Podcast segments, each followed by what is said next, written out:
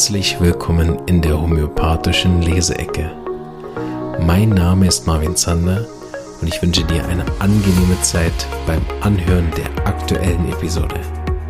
Diese ist entstanden mit freundlicher Unterstützung der Omida AG.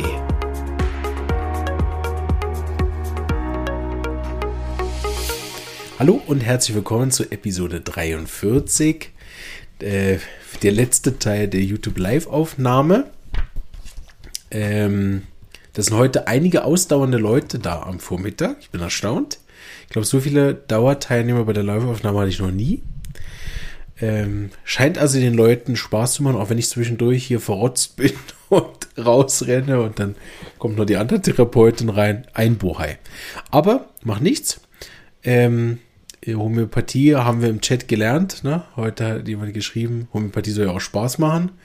Und da seid ihr bei dem Podcast also wirklich richtig. Ne? Das, das äh, F im Titel steht für Fun. Schon wieder so ein Anfang. Mama mia.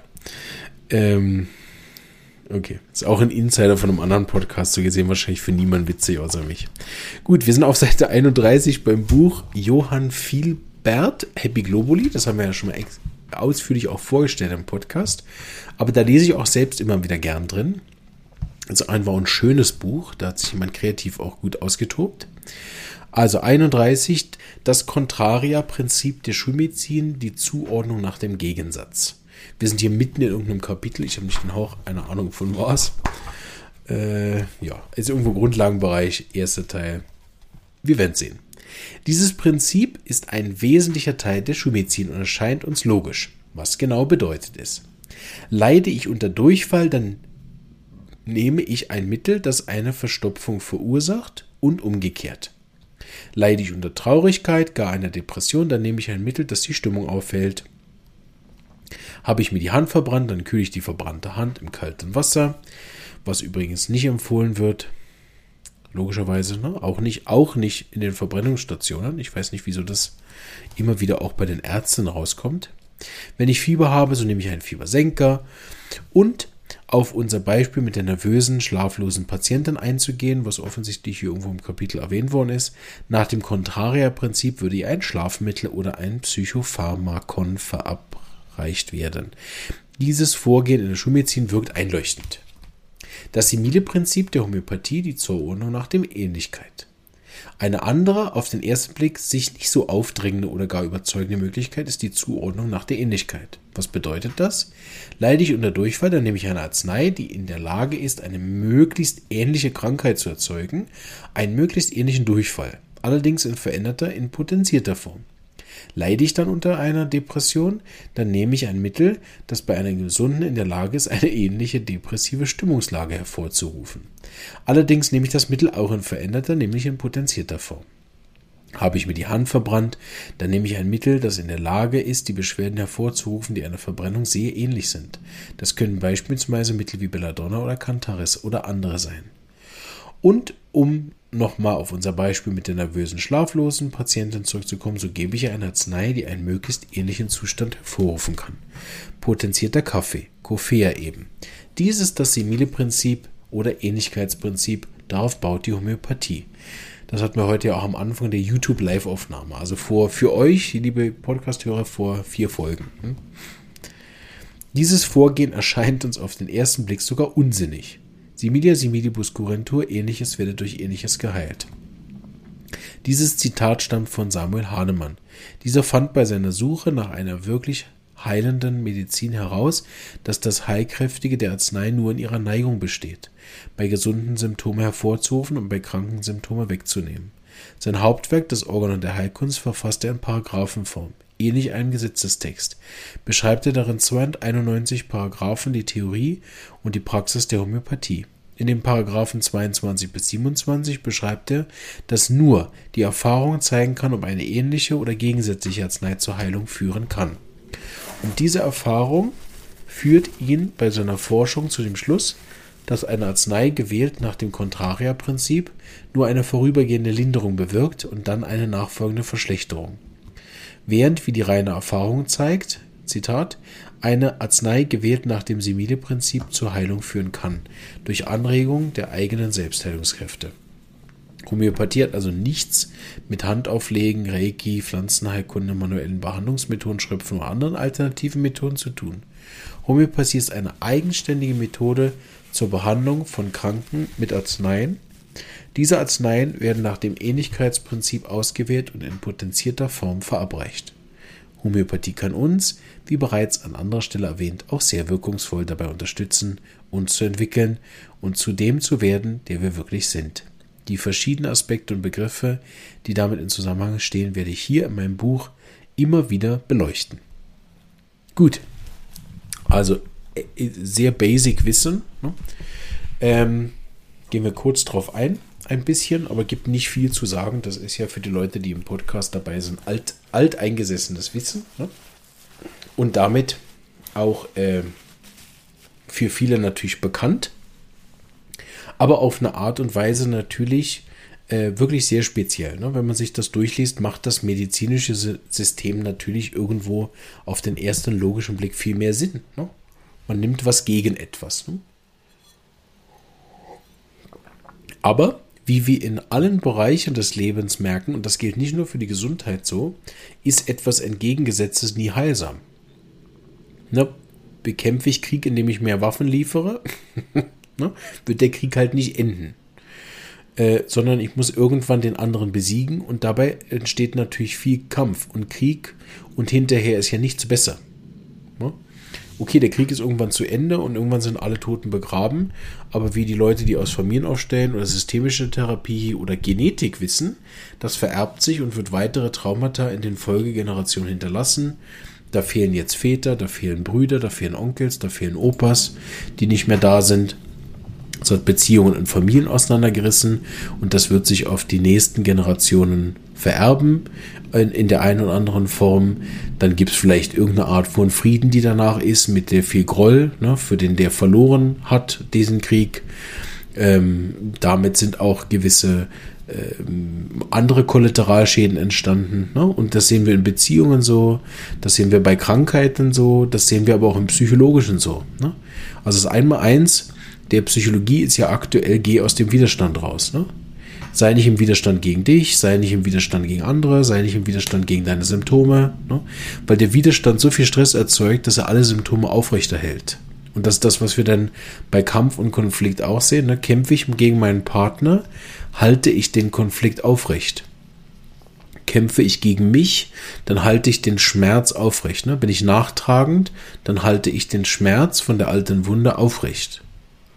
Und das ist nie, natürlich, wer mich schon kennt, weiß, es geht bei mir nie um richtig oder falsch. Es geht nie darum, dass ich irgendjemanden beurteile, wie das der macht oder die macht oder dass ich jetzt der Meinung wäre, ich könnte alles besser oder wüsste auch alles besser. Ne? Es geht um die theoretische Herannäherung, dass das Gegenteil nicht Frieden oder Heilung bringt. Ne? Außer man vernichtet den anderen komplett. Ne? Und das ist natürlich die Frage, was das für eine Art von Frieden und Heilung nachher ist. Man natürlich in eine gewisse Art und Weise finden wir im Tod auch Frieden und Heilung.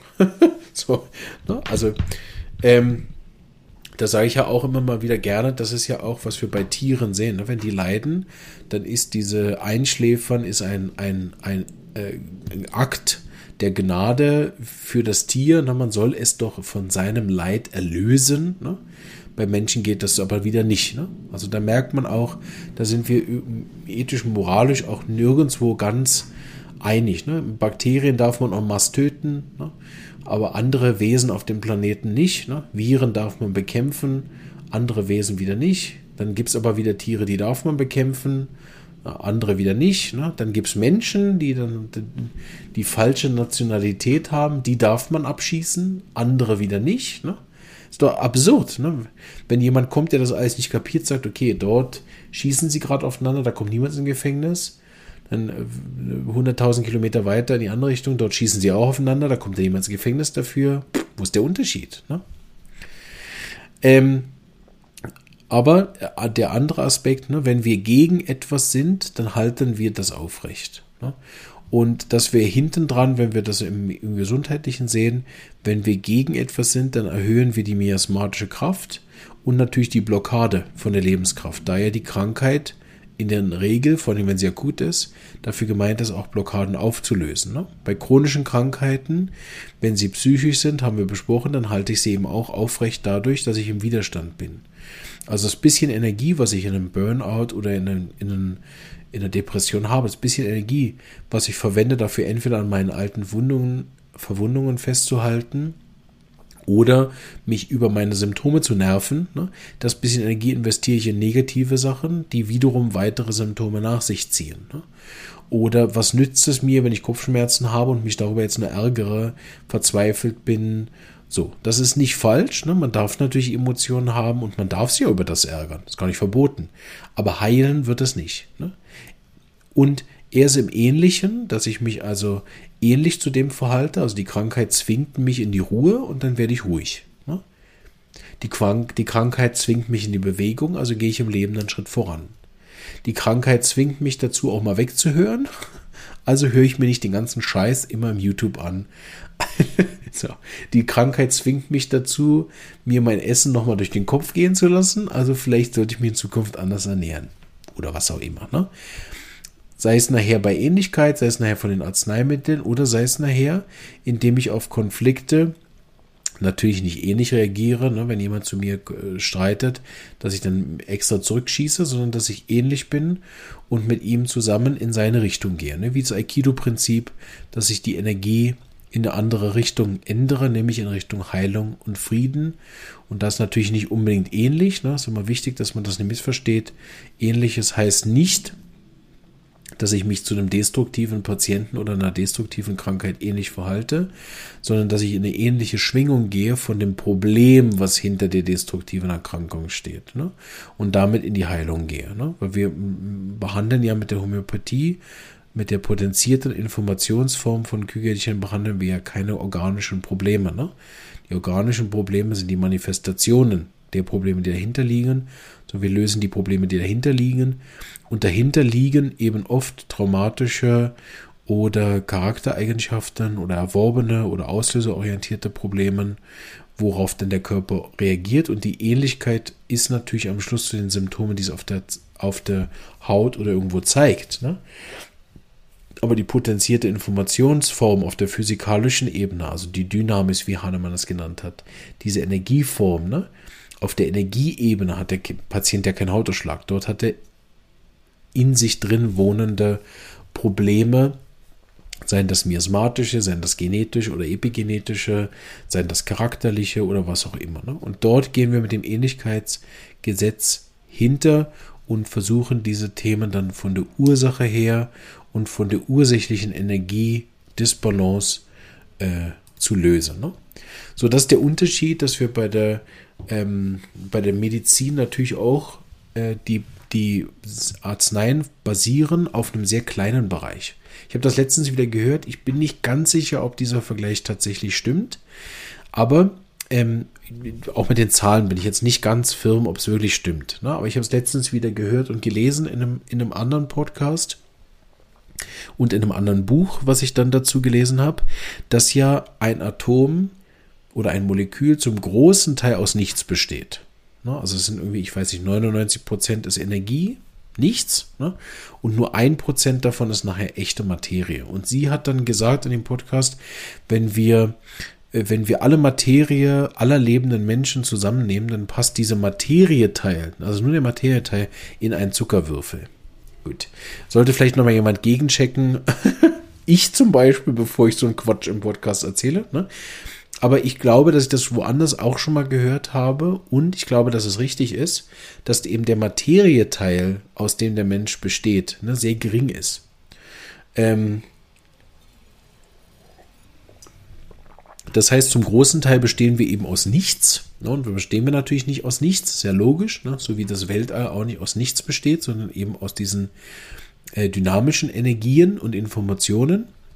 Fluss, ne, so wie man ja auch diese Sendemaste und dass, dass, dass ihr das jetzt am anderen Ende der Welt im YouTube sehen könnt. Ne, das ist ja auch unsichtbare Transformation, ne, die ja auch kein Materieteil besitzt, insofern, ne, außer Sender und Empfänger.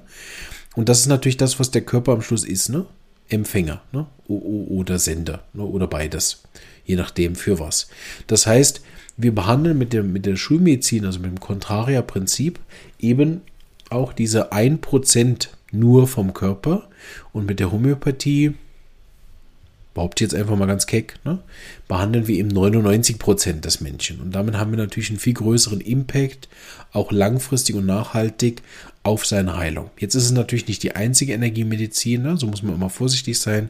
Und ob wir wirklich auf 99 Prozent der Sachen Einfluss haben, vielleicht auch schwierig, ne? Durchaus möglich, dass nicht der Fall ist, aber sicherlich nicht diese 1% Materie, aus der wir bestehen, sondern aus dem Großteil. Ne? Deshalb bin ich auch sicher, das Homöopathie ist ja auch mal diskutiert worden, wirkt das auf das Wasser? Ne? Wir bestehen ja auch zu also 70 Prozent aus Wasser, ne? Und Wasser kann ja Informationen auch aufnehmen, aber Wasser speichert eigentlich die Informationen nicht in der Art. Ne? Wasser ist, wenn es beschallt wird, zu dem Zeitpunkt in einer anderen Konstellation, ändert aber sofort. Ne? Und dann würde ja die, das Mittel, sobald es aufhört zu geben, würde ja dann, keine Ahnung, der, der Funkwellensender oder, keine Ahnung, die ganze Strahlung hier von den tausend Apparaten, die jetzt hier alle stehen, die ihr nicht seht, die würden das ja sofort überdecken. Ne? So Homöopathie muss nochmal auch einen anderen Teil haben, als nur aufs Wasser zu wirken. Aber da Homöopathie auf den ganzen Mensch wirkt, wirkt sicherlich natürlich auch auf den Wasseranteil. Ne? Und das kann natürlich sein, ne, wenn wir hinten dran mit der Homöopathie, stellen wir das vor wie so ein Sender, ne? nehmen wir mal eine Musik. Ne? Wir kennen das ja alle von diesem Japaner, der, der die Eiskristalle fotografiert hat, je nachdem, mit welcher Musik er sie beschallt hat, Imoto oder Yamoto oder irgendwie heißt der so, ne? Wasserkristall fotografieren, je nach Musik. Ne? Und so stelle ich mir es vor, ne? dass wir einen Sender haben, der spielt irgendwie im Moment das harmonische Musik. Deshalb ist das, bleiben wir jetzt mal beim Wasser, ne? ist das Wasser des Körpers gestört ne? und bildet irgendwelche seltsamen Kristalle und wir geben dann mit der Homöopathie hinten dran was, um den Sender, das Rauschen rauszunehmen und dann hört man wieder klare, schöne Musik, was auch immer das ist. Ne? Und dann wirkt es natürlich auch aufs Wasser und äh, denn, wenn wir zu 70 Prozent aus Wasser bestehen, dann hat man natürlich, wenn dort die Probleme sind, auch dann schnell, dass man vielleicht dann auch dauerhaft, sage ich mal, diese Form, Struktur vom Wasser halt beibehält. Ne? Aber am Schluss ist auf jeden Fall eine energetische Therapie und damit auch eine energetische ähm, äh, Problematik und deshalb ist das Ähnlichkeitsgesetz und das Kontaria-Prinzip könnte man auch so unterscheiden. Das Ähnlichkeitsgesetz wirkt einfach auf die 99 Prozent, wo wir nicht materiell sind und zeigt sich aber dann in der Materie, was auch diese Hierarchie und Ordnung der beiden Sachen ja nochmal zeigt. Ne? Während wir, wenn wir im Contraria-Prinzip auf den materiellen Teil eingehen, der für uns subjektiv riesig erscheint, ne, wenn man die Welt sieht oder die vielen Bakterien und all das Zeug, ne, ist ja enorm. Ne? Wenn man aber sieht, im Kern bestehen die alle aus 99% nichts. Ne? Versteht man, wenn ich auf diesen 1% nur eingehe, dann kann ich den höheren Prozess nicht nehmen. Ne? Ich kann also die zentralen Veränderungen im Menschen nicht ändern und damit bin ich nicht ganzheitlich und auch nicht nachhaltig. Und dann kommt das, was der Johann Vielbert geschrieben hat. Dann verschieben die sie sich die Symptomen oder kehren einfach wieder zurück. Sehr gut, also wir haben noch einen kleinen philosophischen Ausflug gemacht. Ich hoffe, der hat euch gefallen.